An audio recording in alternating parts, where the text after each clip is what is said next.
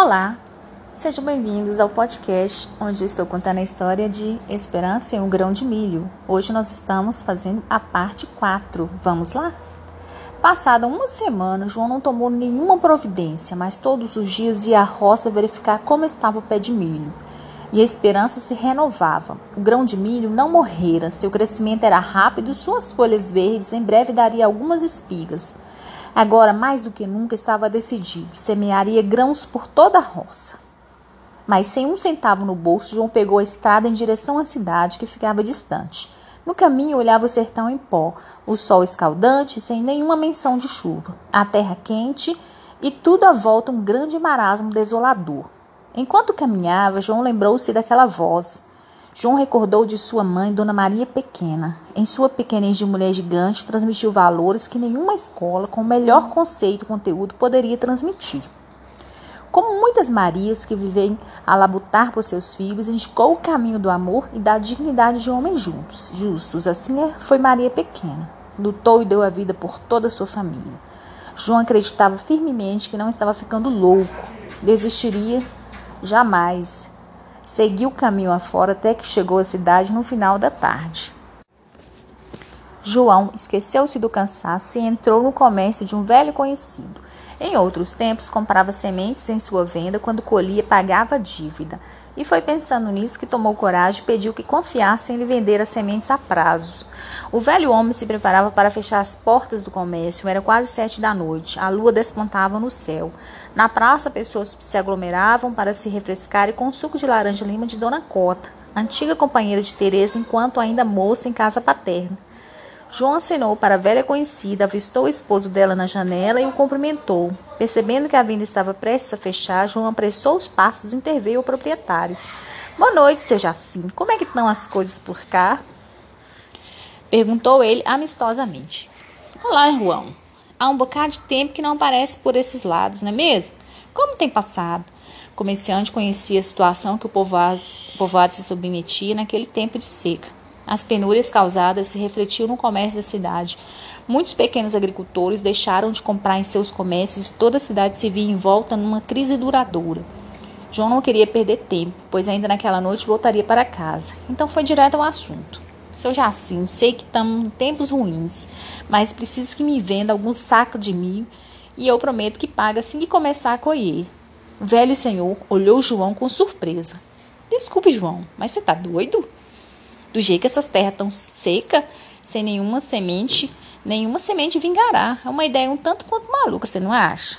Não posso fazer isso com você. Volte para casa e sossegue, homem de Deus.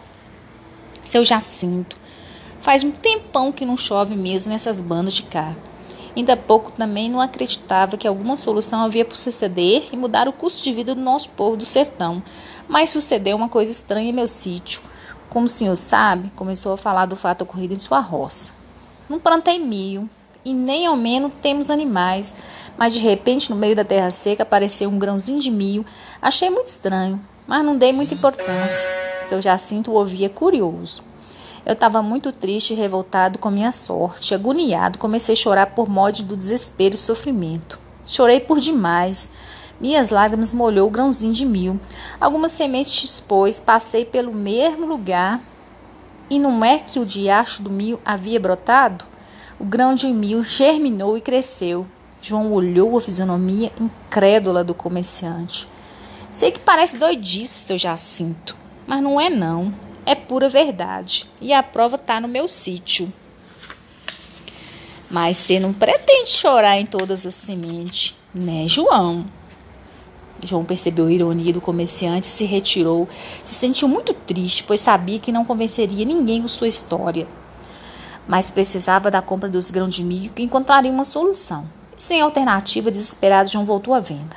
De novo, João. que foi agora? Continua com aquela ideia absurda?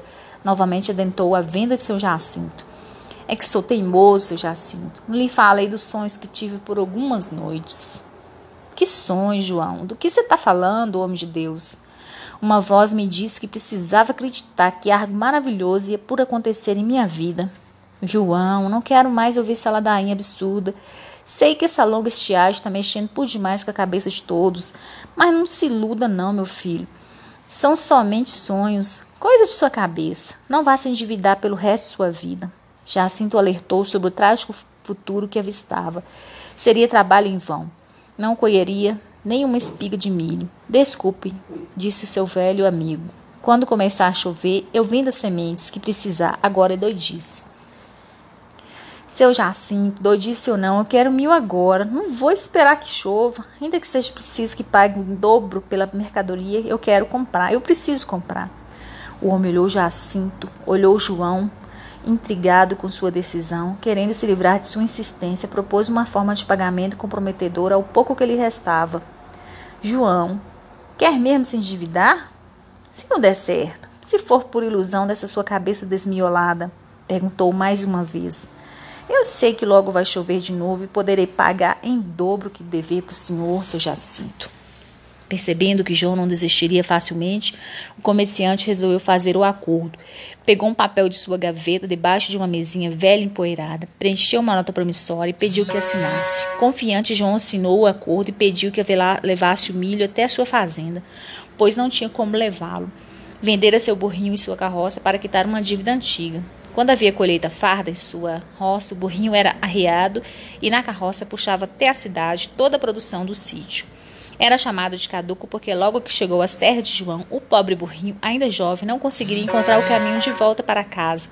Hora e outra perdia-se na mata ou errava o sítio indo parar na casa do vizinho.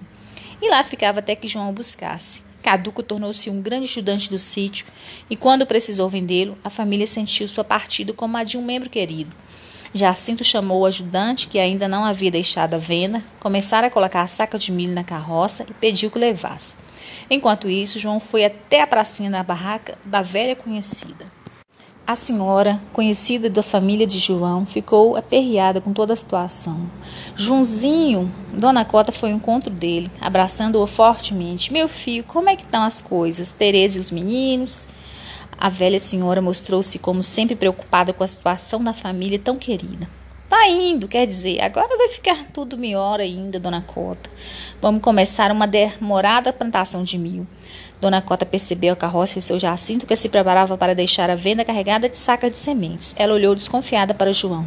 Como assim, João? Você tá de brincadeira, não é mesmo, meu filho? Plantar com essa seca braba?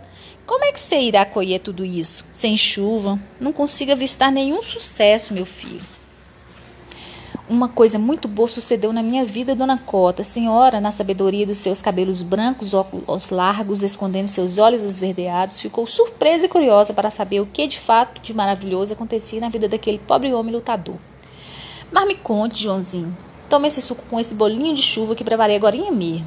Ela entregou carinhosamente um copo de suco de laranja fresca e alguns bolinhos de chuva delicadamente preparados por suas mãos. João narrou-lhe tudo, e quando terminou, Dona Cota assustou-se diante de tudo escutado. João, não se iluda, meu filho. Acredito que nosso Senhor do céu vai mandar a solução para seus filhos e fazer um milagre para nós. Mas é melhor nós esperar até que chova.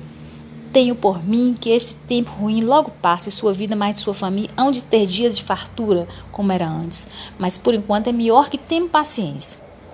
Acredito que nosso Senhor providenciou um milagre que de novo vai de ter fartura, dona Cota. Mas não posso cruzar os braços e esperar. Agora preciso voltar para casa. Tem muito serviço pela frente. João não atendeu ao conselho da velha amiga. Agradeceu pelo lanche, se despediu e, com um aceno de mão, disse adeus ao esposo dela, que da janela observava toda a movimentação da praça.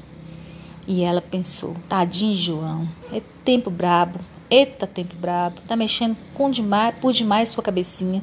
Espero que fique bem logo, tadinho. Que Deus o abençoe. Dona Cota falou baixinho enquanto João se dirigia até a venda de seu Jacinto. A carga já estava posta sobre a carroça e João e o ajudante saíram em retorno para casa. E hoje é só. Aguardem os próximos capítulos.